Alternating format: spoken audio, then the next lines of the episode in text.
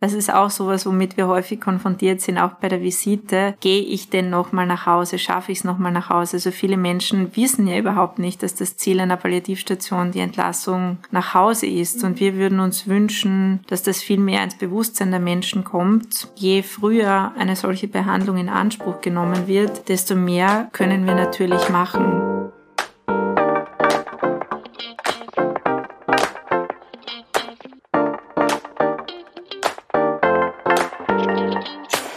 Hallo und herzlich willkommen im Jahr 2024 und zur 18. Folge von Hochpalliativ, dem Podcast durch die Höhen und Tiefen der Palliativ Care in Österreich. Ich bin Lea, Palliativmedizinerin in Ausbildung und neben mir sitzt Eva, Professorin für Palliativmedizin. Hallo Eva. Hallo Lea und auch von mir alles Gute im neuen Jahr 2024. Wie ihr alle schon wissen, befinden wir uns an unterschiedlichen Punkten unserer Karriere, aber teilen die Palliativleidenschaft.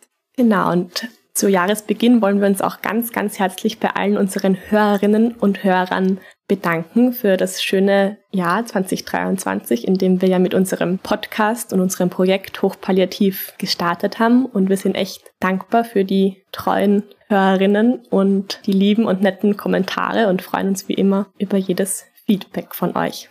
In unseren Gesprächen mit den unterschiedlichen Berufsgruppen wollen wir immer etwas Einblick in den Arbeitsalltag dieser jeweiligen Berufsgruppe geben. In Folge 10 zum Beispiel haben wir ja Vesna Nikolic, unsere Stationsleitung der Pflege, interviewt und haben so einen Einblick bekommen. In unserer letzten Folge haben wir unseren klinischen Psychologen Michael Kirschbaum interviewt und konnten so ein bisschen besser in seinen Arbeitsalltag eintauchen. Und heute wollen wir ein bisschen einen Einblick in die allgemeinen Abläufe auf unserer Palliativstation geben. Wir werden versuchen, dass wir das möglichst aus unterschiedlichen Perspektiven erzählen. Natürlich aus der Sicht der Ärztinnen kennen wir uns am, am besten aus. Es wäre natürlich auch schön, das mal aus einer Sicht einer Patientin vielleicht zu sehen. Das können wir auch nur mutmaßen, aber vielleicht gibt es in Zukunft auch einmal ein Interview mit einer Patientin. Heute wollen wir einfach mal so allgemein die Abläufe, wie es so auf einer Station, wo man sich um palliative Patientinnen kümmert, vor sich gehen kann. Und wir müssen vielleicht dazu sagen, das Allgemeine Krankenhaus Wien ist eines der größten Krankenhäuser in Europa, hat 1700 Betten und es gibt einen roten und einen grünen Bettenturm. Und der grüne Bettenturm ist sozusagen der blutige Bettenturm, also da sind die chirurgischen Einheiten, da haben sie die Farben irgendwie vertauscht. Und der rote Bettenturm ist der internistische Bettenturm. Und da sind wir zu Hause, also vorwiegend internistisch, sind auch andere Abteilungen im Roten Bettenturm. Aber wir sind im 17. Stockwerk zu Hause und es gibt 21 Stockwerke. Das ist ganz toll, wenn man am AKH-Dienst hat, kann man wirklich ein tolles Silvester verbringen, wo man auch ein Feuerwerk sehen kann. Der Haupteingang ist auf Ebene 5. Also es startet nicht im, im nullten Stock sozusagen. Es gibt auf jeder, je nachdem, wo man ins AKH reingeht, kommt man auf einer unterschiedlichen Ebene raus oder rein. Wie eine kleine Stadt Voll. eigentlich. Und das mit Rot und Grün habe ich auch erst irgendwann ein bisschen später mitbekommen, dass es ja wegen, den, wegen dem Geländer, was rund um die Balkone, die man nicht verwenden darf, ist es so angemalt, glaube ich, oder? Ja, es, man sieht auch von außen, wenn man genauer hinschaut, sieht man es von außen, dass da rotes und grünes Geländer ist. Und ich denke mir manchmal bei den Menschen, die da so lange bei uns liegen, der Ausblick ist zwar toll, muss man schon sagen, über die Stadt, aber es fehlt halt der Garten, es fehlt die Natur und man darf die Fenster eigentlich nicht kippen aufgrund der Klimaanlage. Das AKH ist klimatisiert. Ich kenne sogar Kolleginnen und Kollegen, die im Sommer hierher kommen, um hier zu schlafen, dass wenn es zu Hause zu heiß wird. Ja. Also man kann hier wirklich eigentlich überleben. Es gibt ein Einkaufsgeschäft im Eingangsbereich, es gibt eine Post, mhm. es gibt eine Trafik, das gibt es, glaube ich, in Deutschland nicht, das Wort Trafik, oder wie heißt das dann? Kiosk. Kiosk, oder genau. So. Oder weiß nicht. Es gibt ja diverse Möglichkeiten, Essen und Trinken zu kaufen. Wir machen jetzt keine Werbung. Aber eigentlich kann ja. man hier ja. überleben, ja. einige Zeit lang. Und was ich mir auch letztens gedacht habe, da bin ich durch den ersten Bezirk spaziert und da gibt es so eine, ein Kaffeehaus, wo Touristen gerne davor stellen und beim Kaiserschmarrn machen zuschauen. Und diesen berühmten Kaiserschmarrn, den kann man auch bei uns im AKH kaufen. Stimmt, besonders nach dem Nachtdienst hat man oft so emotional eating Bedürfnisse, dass man dann irgendwas braucht, was hochkalorisch ist. Also wie beginnt jetzt so ein Tag bei uns auf Ebene 17? Ja, also der Tag beginnt ja jedes Mal unterschiedlich. Für die Pflege beginnt der Tag schon um 6.30 Uhr. Da ist die pflegerische Morgenübergabe. Und diese Übergaben sind oft so ein bisschen so die, die heilige Zeit. Also da ist es wirklich wichtig, dass das Pflegeteam nicht gestört wird, weil es ist halt einfach wichtig, dass man ungestört von der Nacht berichten kann, von den Geschehnissen der Nacht und dass da auch keine Informationen verloren gehen. Wir, wir dokumentieren zwar vieles im, im System, aber man kann nicht alles immer bis ins kleinste Detail dokumentieren. Deshalb ist es, glaube ich, auch wichtig, dass das eine quasi heilige Zeit ist für die Pflege. Da bin ich auch immer, wenn ich im Nachtdienst bin, versuche ich auch immer in der Zeit auf keinen Fall durch dieses Zimmer zu gehen, wo diese Übergabe stattfindet, was sich oft leider nicht ver verhindern lässt. Aber es ist wirklich, es weiß jeder, dass das halt wirklich diese, diese halbe Stunde, ja, sollte störungsfrei vonstatten gehen. Und wird oft auch für kurze sogenannte Intervisionen genutzt. Das heißt, dass man sich darüber austauschen kann im Team, was vielleicht auch belastend ist, wie man die Nächte erlebt hat. Es gibt ja durchaus Nächte, die sehr herausfordernd sind und ich glaube, da ist schon das Pflegepersonal sozusagen an der Front, obwohl wir ja diese Kriegssprache nicht möchten. Aber in dem Fall stimmt's wirklich, weil die ersten Menschen, die da zu den Patientinnen und Patienten hingehen, sind die Pflegepersonen mhm. und sie schlafen ja auch wirklich gar nicht. Ja, das darf man nicht unterschätzen, was so schlaflose Nächte auch bewirken können. Genau, also da passieren sicher viele Dinge während dieser Übergabe, die wir als Ärztinnen gar nicht so wahrnehmen können, aber es ist, man weiß einfach, dass es eine wichtige Zeit ist für alle Beteiligten. Und wir als Ärztinnen kommen dann meistens so um 8 Uhr dazu. Also unser Dienstbeginn ist um 8 Uhr hier im AKH. Und ja, je nachdem, wie es halt der Aufzug zulässt. ist nicht wirklich besser geworden mit dem neuen Aufzugssystem. Ja, da steckt man dann meistens in diesem vollgestopften Aufzug mit vielen Menschen. Einige kennt man und versucht halt möglichst pünktlich auf der Station anzukommen. Und ich gehe dann meistens so in der Früh schon, geht man über die Station und da ist halt so ein langer Gang bei uns, wo schon die Patientinnenzimmer zu sehen sind und oft sind halt auch die Türen offen, weil das eigentlich die Patientinnen oft auch bevorzugen, dass die Türen offen sind, damit sie auch merken, wenn wer rein und rauskommt. Und da kann man dann immer schon ein bisschen so bei den Zimmern rein, rein spechteln und schauen, ah, ja, wie, wie schaut's heute schaut's aus? friedlich aus da drinnen, oder? Schaut's gut aus? Und das finde ich immer auch ganz spannend. Manchmal winkt schon wer aus den Zimmern raus, wenn man gesehen wird. Das finde ich immer ganz nett. Und manchmal sitzen auch Leute auf unserem sogenannten Dorfplatz. Ja, stimmt. Das finde ich auch immer ganz schön, wenn Menschen draußen sitzen, weil ich finde, das ist ein gutes Zeichen. Ja wenn alle in den Zimmern sind, heißt es ja auch oft, dass die Menschen so krank sind, dass sie gar nicht sich aussetzen möchten. Also ich freue mich eigentlich immer, wenn dort ja. jemand sitzt. Und da kommt einem dann auch schon oft die, die Pflegekräfte kommen einem schon oft entgegen mit diesem Wagal, wo sie ihre Infusionen draufstehen haben und die Utensilien für mögliche Blutabnahmen. Das ist Man schon ein Blutabnahmen ganz... auf der Qualität. oh ja. und das ist dann immer schon ein ganz geschäftiges Treiben eigentlich so in der Früh. Und dann gehen wir so über unseren Stützpunkt. Das ist so der Punkt, wo wir uns quasi, oder der Raum, wo wir uns alle treffen oder wo eben die ganzen Medikamente hergerichtet werden, wo die Arbeitsplätze sind. Dann geht man, bei uns geht man dann durch die, durch die Küche oder den Aufenthaltsraum eigentlich weiter nach hinten ins Ärztedienstzimmer. Und da treffen wir uns dann eigentlich so, dass es dann um 8.15 Uhr wirklich alle da sind und wir so eine interprofessionelle Übergabe haben. Also da ist dann die Pflegeleitung, die am Tag halt da ist, die war auch eben bei der Morgenübergabe der Pflege dabei und weiß deshalb, was so in der Nacht passiert ist und gibt uns dann gesammelt quasi nochmal als Ärztinnen eine Übergabe. Genau, mit den Fieberkurven. Dieses Wort hat sich irgendwie durchgeschlagen in der Medizin. Also früher war das so, weil die Fieberzacken mhm. eingezeichnet worden sind, was teilweise noch gemacht wird, aber bei uns eigentlich nicht, muss man ganz ehrlich sagen. Trotzdem nennen wir das Fieberkurve.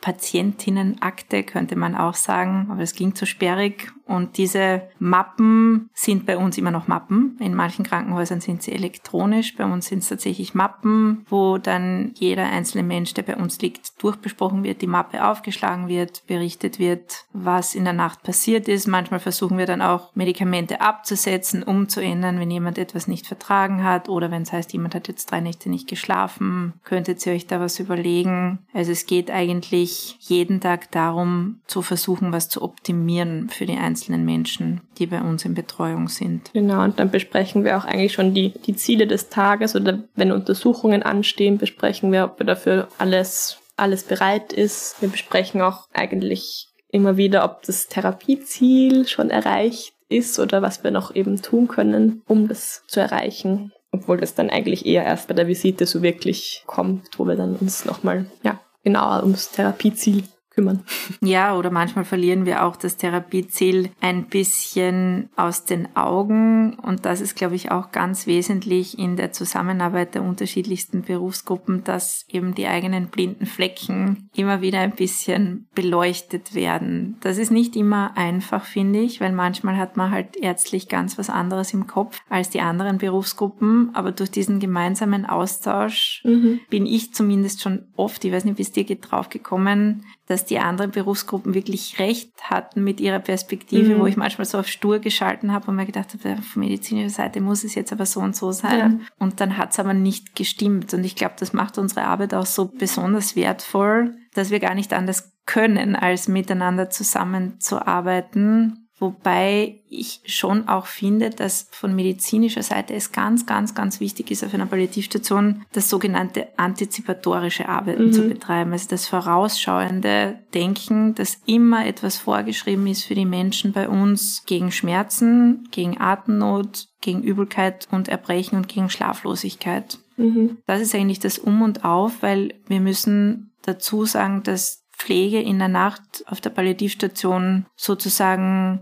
das meiste übernimmt, mhm. dass sie zwar von ärztlicher Seite mitbetreut wird, aber da tut sich die Pflege wesentlich leichter, wenn schon etwas vorgeschrieben ist, weil dann jemanden auszupagern, bei uns bekommt man im Nachtdienst einen Pager, das ist ein kleines Kästchen, das, das piepst dann und bis dann jemand kommt und vielleicht eine Therapie vorschreibt, haben diese Menschen gerade auf einer Palliativstation dann vielleicht schon 20 echt schlechte Minuten hinter sich gehabt und das wollen wir vermeiden. Und deswegen machen wir dieses vorausschauende Arbeiten. Und das ist dann auch eigentlich meistens was, was wir auch bei der Morgenübergabe besprechen, weil wenn dann die Pflege zum Beispiel sagt, in der Nacht war das und das oder dieses eine Schmerzmedikament hat nicht ausgereicht, dann schreiben wir eigentlich schon eben vorausschauend für die kommende Nacht überlegen wir uns, was wir da aufschreiben könnten, dass es nicht wieder so passiert wie in der Nacht, die davor war. Genau, und nach dieser Übergabe besprechen wir eigentlich nochmal im Team, wie wir uns einteilen. Also wir sind ja meistens mehr als eine Ärztin. sei Dank. Und wir sind dann meistens in ein Stationsteam und ein Konzilteam eingeteilt. Also das Konzilteam sind die, sind die Ärztinnen, die im Haus zu den Patientinnen gehen, die eben auch einen, einen Palliativ-Need, also den Bedarf für eine palliative Betreuung oder zusätzliche Betreuung durch uns eben haben. Und dann teilen wir uns eben ein und besprechen das eben auch mit der Pflege, wer von der Pflege heute auf oder an dem Tag auf Konzil mitgeht, weil wir gehen immer zu zweit auf diese Konzile. Und das andere Team bleibt auf der Station, macht die Visite. Die Visite ist bei uns so, dass wir versuchen, wir schaffen es mal besser, mal schlechter, nicht in so riesigen Gruppen in die Zimmer zu gehen, weil wir bemerken, dass die wirklich wichtigen Dinge da nicht so zur Sprache kommen. Mhm. Und da habe ich was Interessantes gelernt, was ich jetzt auch schon manchmal ausprobiert habe dass diese Frage, haben Sie noch Fragen, so eine brave Checklistenfrage ist, wo man noch eine offene Frage stellt zum Schluss, aber die meisten sagen eigentlich nein. Habe ich auch bei uns festgestellt und dass man stattdessen sagen kann, stellen Sie mir doch noch eine Frage. Oh, das ist schön. Dann ja. kommt oft was wirklich Wichtiges.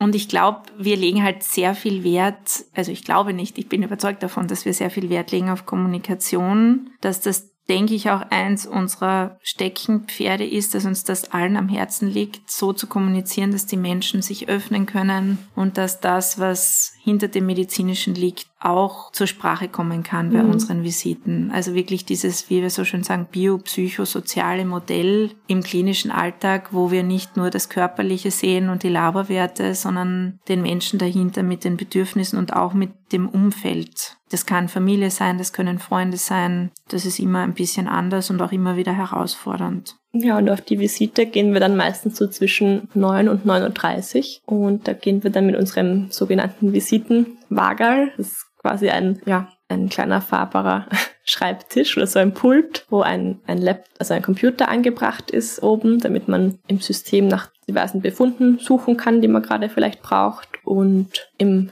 im sozusagen im Bauch dieses Wagals ist, sind die ganzen Patientenkurven, Patientinnenkurven gesammelt oder diese Fieberkurven. Und dann stehen wir eigentlich meistens in einer sehr großen Gruppe vor dem Zimmer und schauen uns diese Kurve an. Ja, da ist es halt einfach wichtig, dass man unterschiedliche Dinge sich anschaut, vielleicht Vitalparameter, also den Blutdruck, falls der täglich gemessen wird und dann schauen wir uns die Medikamente an. Die Sauerstoffsättigung gehört auch noch dazu, wobei es uns ganz wichtig ist, da dazu zu sagen, wenn jemand sagt, ich habe Atemnot und dann stecken wir die Sauerstoffsättigung, das kennen vielleicht manche aus der Covid-Zeit, da hatten die Leute das mhm. ja auch zu Hause an und da sehen wir eine Sauerstoffsättigung von 100 Prozent, dann sagen wir, okay, sie haben keine Atemnot, also so denken wir nicht, sondern wir sagen immer, dass Symptome etwas Subjektives sind. Das heißt, die der Mensch selber beurteilt, was belastend ist und nicht wir beurteilen das. Das ist uns ganz, ganz besonders wichtig und manchmal werden wir auch von der Pflege darauf hingewiesen, dass dreimal am Tag Blutdruck messen vielleicht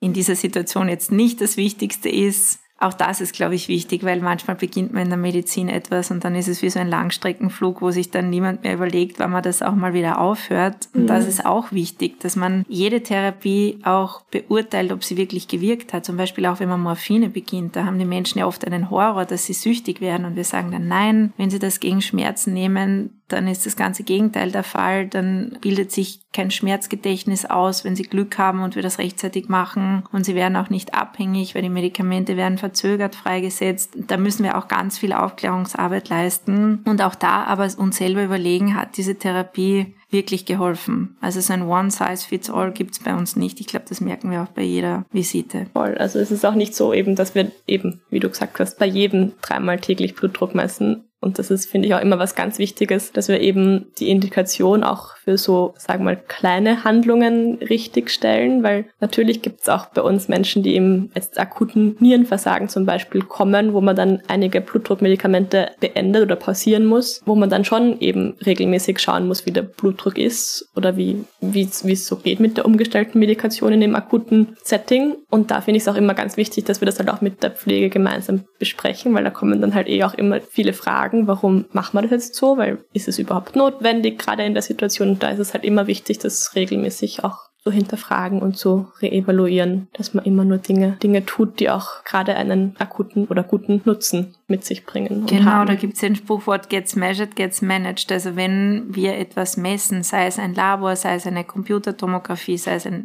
Ultraschalluntersuchung, dann tun wir das dann, wenn sich daraus auch eine Konsequenz ableitet. Und wir haben auch immer wieder Menschen bei uns, die sagen, ich will keine Blutabnahme mehr, ich möchte keine lebensverlängernden Maßnahmen. Das respektieren wir und gleichzeitig respektieren wir es aber auch, wenn die Person sich das vielleicht dann wieder anders überlegt. Und mhm. auch das hatten wir schon, dass Leute gesagt haben, ich habe schon meine Patientenverfügung geschrieben, ich möchte keine antimikrobielle Therapie, das heißt, ich möchte kein Antibiotikum haben, wenn ich einen Infekt kriege. Und dann plötzlich kriegt die Person einen Infekt und denkt vielleicht in der Situation ganz anders, weil sie merkt, sonst geht es mir eigentlich besser. Und wenn ich jetzt diesen Infekt behandeln lasse und es doch nochmal nach Hause schaffe, habe ich es mir schon anders überlegt. Also ich glaube, dass das auch eines unserer Kernelemente ist, dass wir uns auf diese Schwankhaftigkeit, auf diese Ambivalenz Schwankhaftigkeit, kann man das? Das ist ein tolles Wort. ich wollte kein Fremdwort verwenden.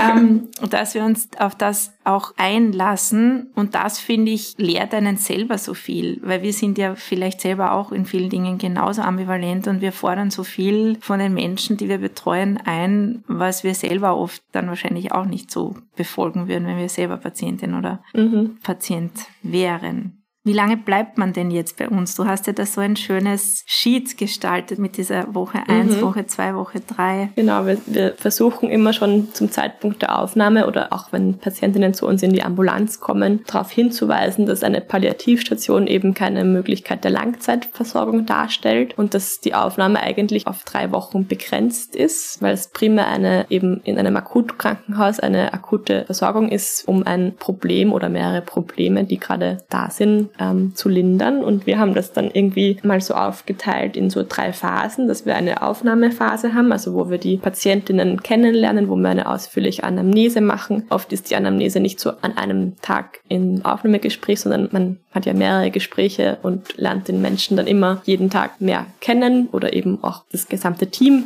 lernt irgendwas Neues dazu über die Person und so lernt man die Leute halt dann gut kennen. Währenddessen parallel beginnt auch eigentlich schon die Therapiephase, also wo wir uns überlegen, warum ist die Person jetzt bei uns, was können wir verbessern, was ist unser Therapieziel. Also zum Beispiel ein Therapieziel wäre die, die Schmerzlinderung. Das beginnt natürlich, wenn akut Schmerzen da sind, beginnt die Therapiephase schon gleich mit der Aufnahmephase, wo wir eben schon eine Schmerztherapie einleiten. Und dann schaut man eben, wie man diese Therapie, die man sich ausgedacht hat, zusammen im ganzen Team, wie man die dann anpassen kann, dass es eben eine gute Symptomlinderung mit sich bringt. Und ja, die letzte Phase ist dann die Entlassungsphase, wo wir uns überlegen oder wo wir eigentlich auch schon zu Beginn der Aufnahme fangen wir an zu überlegen, wie kann es nach diesen drei Wochen weitergehen? Wie ist die Versorgung zu Hause? Was, was braucht die Person zu Hause? Und wir versuchen dann auch immer schon eben zu Beginn zu animieren, die Personen auch sich selbst Gedanken zu machen, wie sie sich das dann vorstellen nach der Entlassung. Und die Sozialarbeiterin brauchen wir da genau. in unserem Fall eigentlich ständig. Also das ist bei uns eine wirklich ganz wesentliche Berufsgruppe, die Sozialarbeit, die auch, finde ich, großartige Arbeit leistet und gut ab. Also so oft, mhm. wie, wie da das Telefon klingelt, wenn unsere Sozialarbeiterin bei uns auf der Station ist, weil sie auch für andere Stationen zuständig ist. Das ist schon eine Riesenherausforderung. Also ich glaube, das ist etwas, wo die Gesellschaft und die Politik definitiv mehr hinschauen mhm. sollte, weil wir immer wieder erleben, wie viel Überforderung da da ist, wie viel Wunsch auch besteht, länger bei uns zu bleiben, wie dann mit uns verhandelt wird oder wie auch Angst da ist, von dieser Betreuung in eine vielleicht schlechtere Betreuung zu kommen, die dann nicht funktioniert. Also ich glaube, das ist ein riesengroßes Thema. Ja, und auch diese ganze Entlassungsmanagement ist ja immer auch ein super komplexes Thema, weil es ist irgendwie im Anfang immer so dieses, was gibt alles. Das ist ja für uns, obwohl wir eigentlich tagtäglich in dem Bereich arbeiten, auch immer noch super schwer zu wissen, weil es gibt für jede unterschiedliche Handlung, gibt es eine mobile Pflege oder gibt es eine Heimhilfe oder gibt es eine, ich glaube für Wunden ist es dann nochmal speziell, das macht nämlich auch nicht die mobile Pflege, sondern das macht das mobile Wundmanagement. Also es ist je die nach... Bundesländer sind auch genau. unterschiedlich. Also ich habe mal gesagt, es ist wie ein Fleckerlteppich mhm. in Österreich, wo in unterschiedlichen Bundesländern unterschiedliche Regulative sind. Da muss man sich mal auskennen super komplex und das ist eben das Erste, ist immer die Patientinnen zu informieren. Dann muss man herausfinden, was, was braucht die Patientin. Versuchen wir immer am Dienstag in unserer Sozialvisite, das ist immer am Dienstag treffen wir uns quasi im, im gesamten Team, alle Berufsgruppen und besprechen die einzelnen Patientinnen durch und überlegen auch, was braucht die Patientin zu Hause für eine Unterstützung, was ist da notwendig? Und wie selbstständig ist die Person wie realistisch ist es auch, dass diese Person nach Hause entlassen wird? Das ist auch sowas, womit wir häufig konfrontiert sind, auch bei der Visite. Gehe ich denn nochmal nach Hause? Schaffe ich es nochmal nach Hause? Also viele Menschen wissen ja überhaupt nicht, dass das Ziel einer Palliativstation die Entlassung nach Hause ist. Und wir würden uns wünschen, dass das viel mehr ins Bewusstsein der Menschen kommt. Je früher eine solche Behandlung in Anspruch genommen wird, desto mehr können wir natürlich machen. Und wenn wir sehen, dass es nicht möglich ist, die Person nach Hause zu entlassen, lassen, weil jemand so schwer krank ist, dass wir schon wissen, das wird nicht möglich sein, dass die Person nach Hause geht, dann sind wir selbstverständlich auch für eine gute Sterbebegleitung da und für eine einfühlsame und umfassende Betreuung dieser Menschen. Das ist auch ganz klar, aber primär ist unser Ziel eigentlich, die Menschen nach Hause zu entlassen und sie aber auch zu fragen, was ihr gewünschter Ort für eine Betreuung ist. Ich finde, das ist auch immer so eine, ein bisschen so ein eine Art Drahtseilakt, dass man halt immer mit den Patientinnen und auch den An- und Zugehörigen gemeinsam überlegt, wie es, wie es nach Entlassung weitergehen könnte zu Hause. Aber dass man eben auch immer offen hält, dass wenn sich jetzt eine Verschlechterung oder wenn sich die Situation verschlechtert, dass dann trotzdem, auch wenn man jetzt alles organisiert für die Entlassung, dass das vielleicht trotzdem, sage ich jetzt mal, sinnlos war, was sich dann oft so anfühlt. Das wäre es eben, also für die Familie, glaube ich. Ein Riesenstress, ja. glaube ich, so dieses Thema. Und immer wieder merken wir, dass dass so eine richtige Erleichterung manchmal einkehrt, wenn die Menschen spüren, so jetzt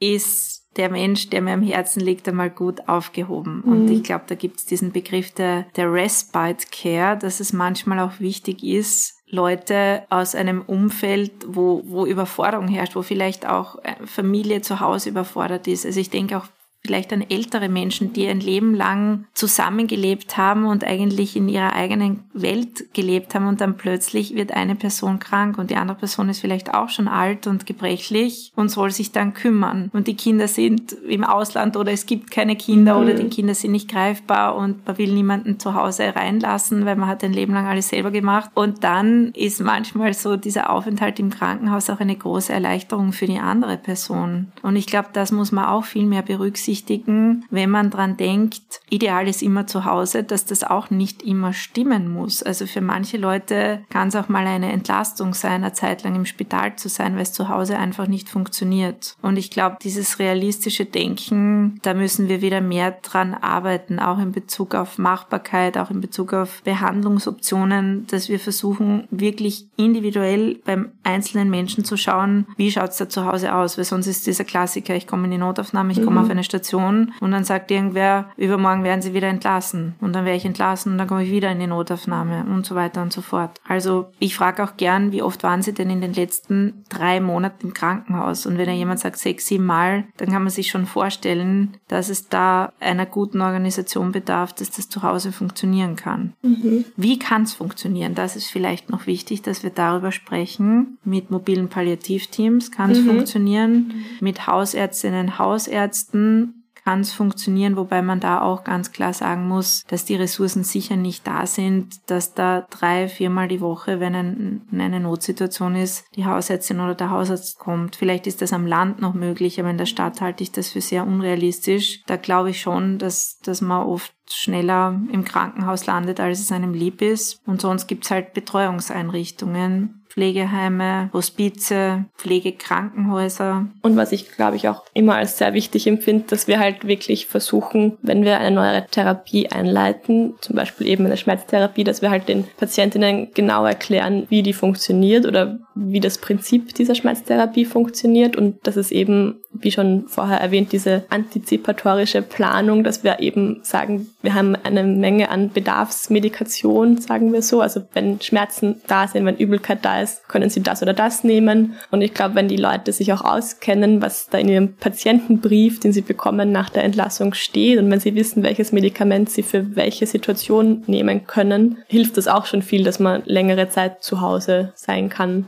Deswegen sollte wirklich ein Patientenbrief sein und kein Arztbrief, weil oft steht halt dann drinnen dies und jenes bei Obstipation. Das versteht der Laie schon mal mhm. nicht. Das heißt Verstopfung. Dies und jenes bei Dyspnoe. Das heißt Atemnot. Also wir, oder Diarrhoe heißt Durchfall. Wir schreiben dann halt in unserem Medizinerdateien, da müsste man gerade ein, ein, ein Wörterbuch vielleicht schon beilegen. Kann man ruhig auch einmal so reinschreiben, dass es die Menschen verstehen, weil ich glaube, dann funktioniert es auch besser zu Hause. Und das ist auch glaube ich, was, was wir halt immer bei der Visite versuchen, die Patientinnen eben zu animieren, dass sie eben in diese Selbstwirksamkeit sozusagen kommen, dass sie eben sich alle Fragen, die sie haben, sammeln, dass sie zum Beispiel auf einen weißen Zettel die Fragen aufschreiben, die sie dann bei der Visite stellen können, damit sie einfach ihren eigenen Fahrplan kennen, der dann zu ihrem Therapieziel führt. Und eben, glaube, wenn die Leute eben ja, mehr Fragen stellen, können wir sie auch besser beantworten, weil wir dann, weil manchmal reden wir, glaube ich, einfach irgendwas, weil wir uns halt denken, das könnte jetzt wichtig sein. Aber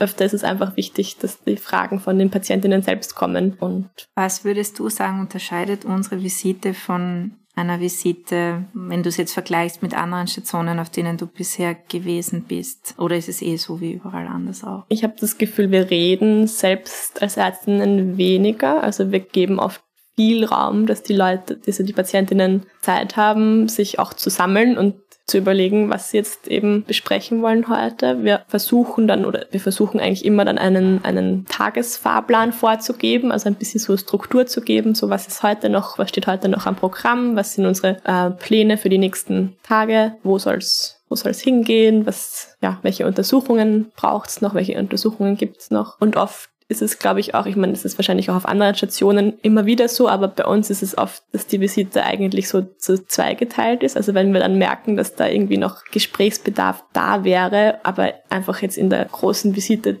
eine komische Situation ist, einfach weil zu viele Menschen da sind, dann sagen wir auch oft, dass wir einfach später nochmal kommen in Ruhe und quasi unter vier Augen ein, ein Gespräch machen mit den Patientinnen, das auch immer eigentlich gut gut angenommen wird und viele Leute, die halt dann schon länger bei uns sind oder schon wissen, wie so, es so läuft, vielleicht weil sie auch einfach öfter bei uns stationär sind, die sagen dann auch, ja, sie hätten dann noch was zu besprechen, aber das würden sie gerne einfach dann am Nachmittag besprechen in Ruhe oder das finde ich ist halt schon was, was uns unterscheidet von anderen Stationen, dass einfach auch diese Möglichkeit da ist, dass wir öfter am Tag sozusagen Visite gehen. Genau, einmal, einmal sprechen ist keinmal sprechen und manchmal sind ja Leute während der Visite auch nicht da, weil im Krankenhaus ist Untersuchungszeit angesagt am Vormittag und werden dann abgeholt oder sind gerade nicht im Zimmer. Und ich habe schon den Eindruck, dass den Menschen die Visite sehr wichtig ist, also dass sie das schon brauchen, diese Art von Struktur. Ich weiß, dass es auch Palliativstationen gibt, wo es keine Visiten gibt. Finde ich auch spannend, mhm. das mal zu erleben, mhm. also wo das so den Charakter hat, wenn jemand sprechen will, dann kann die Person sprechen und wenn nicht, dann nicht. Aber bei uns hab, hatte ich bisher schon den Eindruck, aber vielleicht auch, weil wir es so gewohnt sind, dass die Menschen das brauchen, weil sie wahrscheinlich auch ein Krankenhaus damit verbinden. Ich habe auch immer das Gefühl, wir können nicht immer gleich von Anfang an zu viel verändern. Also oft ist es, weiß ich nicht, wenn wir Patientinnen von der Hämatologie übernehmen, die sind es dann gewohnt, dass sie zum Beispiel dreimal am Tag die Temperatur messen Stimmt. und dann kriegt jeder so seinen eigenen Fieberthermometer und dann sind sie bei uns immer am Anfang ein bisschen verunsichert, dass sie da jetzt nicht ihre Temperatur messen müssen ständig und dann ist es immer eben eh eine Möglichkeit, die eine Gesprächsfläche quasi bietet, aber es ist halt einfach wirklich wichtig, dass man auf so kleine Veränderungen trotzdem reagiert, weil das einfach die Patienten total verunsichern kann in dieser neuen genau, Umgebung. Genau, wie du, wie du sagst, wenn man auch jeden Tag, umgekehrt jeden Tag Symptome erhebt, also davon halte ich nicht so viel. Mhm. Ganz wichtig sind ja diese Patient-Reported Outcome Measures, die wir auch erheben bei uns bei Aufnahme einmal die Woche und bei Entlassung. Den, den Person Score machen wir da, wo wir verschiedene Symptome abfragen. Und da ist es meiner Meinung nach so, wenn du das jeden Tag fragst, dann sagen die Leute irgendwann von 0 bis 10, 5, weil keiner möchte jeden Tag über seine Symptome sprechen. Ja. Einmal die Woche finde ich wichtig, weil wir müssen abbilden, was wir tun. Dann sehen wir auch, wo was verbessert werden konnte und wo nicht. Mhm. Aber von diesem täglichen Assessment halte ich persönlich wenig, weil ich den Eindruck habe, dass es den Leuten besser tut, wenn sie auch einmal ein bisschen über was anderes nachdenken können oder sprechen können, als immer nur über ihre belastenden Symptome. Wir handeln prinzipiell nach dem Grundsatz Worst First, also das, was am schlimmsten ist, das behandeln wir als erstes. Das ist vielleicht noch wichtig. Und so vergeht dann eigentlich unser Vormittag eh mit der Visite ziemlich, Voll. ja, soll ich sagen, zügig. Manchmal hat man zwar das Gefühl, es dauert sehr lange, weil es sehr intensiv ist, aber die Zeit vergeht eigentlich schnell. Wir versuchen dann immer auch uns vom Team eine Pause zu nehmen und also abwechselnd. Wir versuchen eigentlich alle eine Mittagspause zu machen. Mir ist das persönlich immer ganz wichtig, dass ich Mittagessen bekomme, damit ich dann nicht hangry werde. Köstliche Mensa, ja. Saka, genießen kannst. Und dann ist eigentlich eh schon so das Ausarbeiten der Visite. Also man schaut sich dann Befunde an, schreibt Patientinnenbriefe, schaut an, weiß ich nicht, was bei den Untersuchungen rausgekommen ist, die man halt so am Tag geplant hatte für die Patientinnen. Es fallen unzählige Gespräche eigentlich auch noch nach der Visite an. Auch die Telefonate muss man mhm. dazu sagen, wie oft es da klingelt teilweise. Ja. Und da muss man halt immer versuchen, das auch gute Prioritäten zu setzen, was jetzt gerade das Wichtigste ist und ob jetzt gerade alles immer so akut ist, wie sich's, wie sich's anhört. Und man muss irgendwie, also als, als Ärztin oft einfach so den Überblick über alles versuchen zu behalten oder zu bekommen. Und das ist, finde ich, dann immer eine ganz gute Möglichkeit. So gegen zwei haben wir dann nochmal so ein bisschen ein Kaffee-Moment sozusagen, wo wir uns einfach nochmal zusammensetzen oder versuchen, uns alle einzufinden von unserem Team und zu besprechen, was so am Tag passiert ist, was so bei den Einzelnen eben befunden oder so rausgekommen ist, welche Gespräche wir hatten und ob das irgendwas verändert hat in unserem Plan. Und genau, dann um 15 Uhr kommen eigentlich schon die Kolleginnen vom Nachtdienst zu uns. Da Dienstübergabe? Ist, genau, da ist dann für den Nachtdienst die Übergabe. Das ist meistens relativ kurz gehalten, weil die Kolleginnen müssen ja auf, auf vier Stationen quasi Nachtdienst machen und Deshalb sollte es relativ zügig gehen, aber es ist halt dann immer wichtig, dass man eine Liste mit den Patientinnen hat und kurz und bündig beschreibt, was, was so das, ja, was die Ziele sind, was passieren könnte in der Nacht, was, was notwendig ist für die Nacht zu wissen, ob es irgendwelche Akutsituationen zu erwarten gibt. Ob noch Befunde ausständig sind. Genau. Manchmal ist es bei uns auch so, wenn das zum Beispiel eine Computertomographie ist, wo man jetzt schaut, ist die Krebserkrankung fortgeschritten oder hat sich vielleicht etwas verbessert, dass ich finde, da kann man dann auch darauf warten, dass wir das mit den Menschen besprechen. Das kann man dann im Nachtdienst eigentlich nicht von den Kolleginnen und Kollegen verlangen, die den Menschen vielleicht auch gar nicht kennen und vielleicht vorab schon den Menschen dann sagen, diesen Befund werden wir mit ihnen besprechen, mhm. wenn er fertig ist, weil das ist nichts für den Nachtdienst und da wollen wir uns auch die entsprechende Zeit nehmen. Ich glaube, das ist auch wichtig, weil sonst ist das so zwischen Tür und Angel und das ist für keinen angenehm. Genau, und dann, ja, gibt's noch vielleicht kurz noch zu den unterschiedlichen Tagen ein paar Besonderheiten. Also von Montag bis Freitag ist eigentlich so dass das Stammteam immer zuständig von 8 bis zumindest 16 Uhr. Und auch an den Werktagen kommen die Physiotherapeutinnen eigentlich täglich vorbei. Die Ergotherapeutin kommt vorbei, der Psychologe kommt vorbei, ähm, unsere Sterbeamme kommt auch an den Wochen und Tagen regelmäßig zu den Patientinnen. Die Diätologin ist eigentlich auch fast jeden Tag da. Die Sozialarbeiterin, Sozialarbeiterin. zu fast allen, weil ja. das immer wieder ein großes Thema ist. Und am Wochenende ist dann ein bisschen so, ja. Die Ehrenamtlichen. Wir die Ehrenamtlichen. Immer vergessen wir jemanden oh und die Ehrenamtlichen. Ja, sicher wieder wen vergessen. Wir müssen ihnen danken, den Ehrenamtlichen. Immer wieder müssen wir ihnen danken, dass sie da wirklich ihre Zeit auch den Menschen widmen mhm. und sich austauschen und so kleine Erledigungen machen. Manchmal sind es Bankgeschäfte, manchmal ist es ein Einkauf von, von Eis oder irgendwelchen ja. Kleinigkeiten, die die Leute halt gerne haben. Die kommen auch meistens dann erst, wenn wir nicht mehr da sind. Deshalb vergesse ich sie auch so oft, weil es einfach, also die kommen meistens in den Abendstunden so. Was ich auch immer ganz besonders finde bei uns, ist, dass wir keine Besuchszeiten haben. Das ist, glaube ich, auch was anderes auf, als auf anderen Stationen. Also eigentlich sagen wir immer das An- und Zugehöriger jederzeit, wenn es für die Patientin, also wenn dies auch will, die Patientin, kann jederzeit jemand zu Besuch kommen. Und auch übernachten. Das genau. ist vielleicht auch ja. wichtig, dass wir das erwähnen, dass es diese Möglichkeit gibt, dass jemand mit aufgenommen mhm. wird. Diese Person wird dann offiziell auch administriert im Computersystem. Das ist auch wichtig, habe ich gelernt, aus brandschutzrechtlichen ah, okay. Gründen. Also wow. wenn irgendwie ja. das Krankenhaus evakuiert werden muss, dass man genau weiß, wer liegt wo. Mhm. Das ist auch immer wieder ein, finde ich, besonderer Moment, wenn man in ein Zimmer kommt und da merkt, es hat schon seinen privaten Charakter und da liegt vielleicht irgendein privater Polster oder mhm. eine private Decke oder Fotos. Voll. Das hat ja. einen besonderen ja. Charakter. Genau. Und um unter der Woche dürfen wir dann um 16 Uhr meistens nach Hause gehen, außer wir haben vielleicht Nachtdienst, dann bleiben wir noch bis am nächsten Tag. Aber wir von ärztlicher Seite gehen dann meistens um 16 Uhr und Pflege bleibt ganz schön lange. Die Pflege bleibt bis um halb sieben und hat dann wieder Übergabe. Weil die Pflege hat bei uns zwölf Stunden oder zwölfeinhalb Stunden Schichten, glaube ich. Und wir haben halt unsere acht Stunden und 25 Stunden Dienste. So wie jeder Tag ist, glaube ich, jetzt auch wieder die Zeit schon weit vorangeschritten, ohne dass wir es so wirklich bemerkt haben. Keine Folge ist wie die andere, kein Tag ist wie der andere. Genau es hilft eigentlich nie, sich auf irgendwas vorzubereiten bei uns, weil es einfach immer alles ganz unterschiedlich abläuft, jeder Tag. Und manchmal kann man dann auch zwischendurch die Aussicht genießen. Das finde ich aber besonders schön. Das stimmt. Man sieht manchmal sogar bis zum Schneeberg. Das ist ein ja. Berg in Niederösterreich. Jetzt gerade sieht man auch dorthin und jetzt liegt auch Schnee am ja, Schneeberg. Das ist sehr toll. Also es hat schon so ein Großstadtflair. Ja, eindeutig. Na gut, dann bleibt uns eigentlich ja der Ausblick auf die nächste Folge. Da wollen wir dann mit einigen Mythen der Palliativcare aufräumen sozusagen. Wir freuen uns wie immer über Feedback und Fragen oder Anregungen. Schreibt uns gerne auf hochpalliativ.meduniwien.ac.at und folgt uns auch gerne auf Instagram unter hochpalliativ. Danke, tschüss, baba.